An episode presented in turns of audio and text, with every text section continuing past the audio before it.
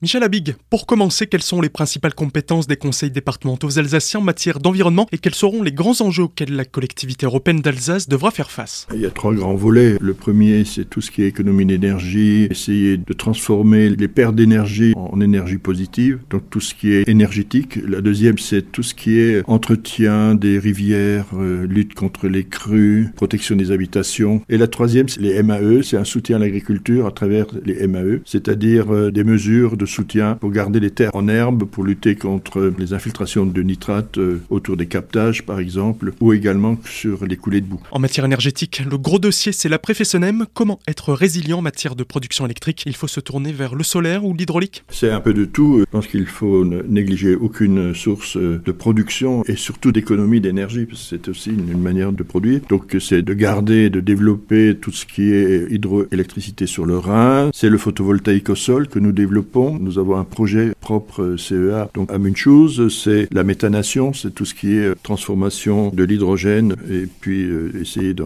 comment dire, les pertes qui s'en vont dans l'atmosphère en ce moment, qu'on pourrait transformer. La méthanisation, c'est quelques projets dans le département. Il y avait quelques projets pionniers. Il y en a d'autres là qui se mettent en route sur la méthanisation donc des produits donc issus de l'agriculture. L'éolien, mais ça c'est plus très limité. Et peut-être aussi parce que nous avions fait des études déjà en son temps sur la géothermie. Voilà, en particulier dans le bassin potassique, on sait qu'il y a des poches de chaleur. Nous étudions également sur les barrages vosgiens par rapport donc à la chute qui existe à l'aval de ces barrages, d'y construire quelques micro-centrales, là c'est plus des grosses centrales, des micro-centrales hydroélectriques, mais les unes après les autres sont assez significatives. En photovoltaïque, il y a beaucoup de projets, ils ne sont pas autour de Fessenheim, certains oui, mais il y en a à Folgelsheim, il y a Mutschus, il y en a un, mais c'est difficile, à Regisheim, il y en a sur les terrils miniers, il y en a un à Wittenheim, à Wittelsheim, très gros, un très gros projet. Je sais qu'il y en a en étude du côté de Feldkirch. Partout il y a des friches, partout il y a des possibilités de produire par le photovoltaïque. Ensuite, il y a tout ce qui est toiture. Et nous incitons également là par des projets partagés entre les collectivités locales et des initiatives citoyennes monter des projets de surface en photovoltaïque sur les bâtiments publics et, et sur les privés, bien sûr. Et pour la pollution des sols et la pollution des sous-sols, donc on a une nappe phréatique qui est quand même très proche des sols et qui est très polluée. Comment est-ce qu'on peut faire pour euh, éviter tous ces entrants euh, dans cette nappe phréatique et qui se retrouvent après dans l'eau de consommation euh, directement et dans les terres? L'agriculture, en fait, bon, on parle beaucoup de nitrates et de produits phytosanitaires. L'agriculture a fait d'énormes efforts et en fait encore